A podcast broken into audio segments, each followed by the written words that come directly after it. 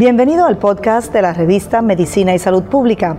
Escuche los avances más relevantes para la medicina en Puerto Rico y el mundo.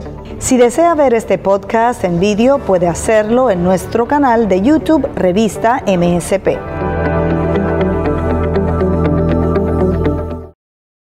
Día Mundial del Parkinson.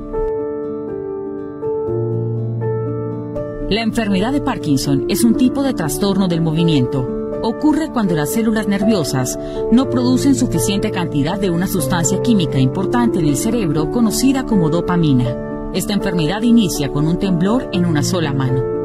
El diagnóstico de Parkinson es principalmente clínico, es decir, se hace utilizando el historial médico y el examen neurológico, ya que un diagnóstico definitivo conlleva a un análisis de la patología cerebral. Tratamientos.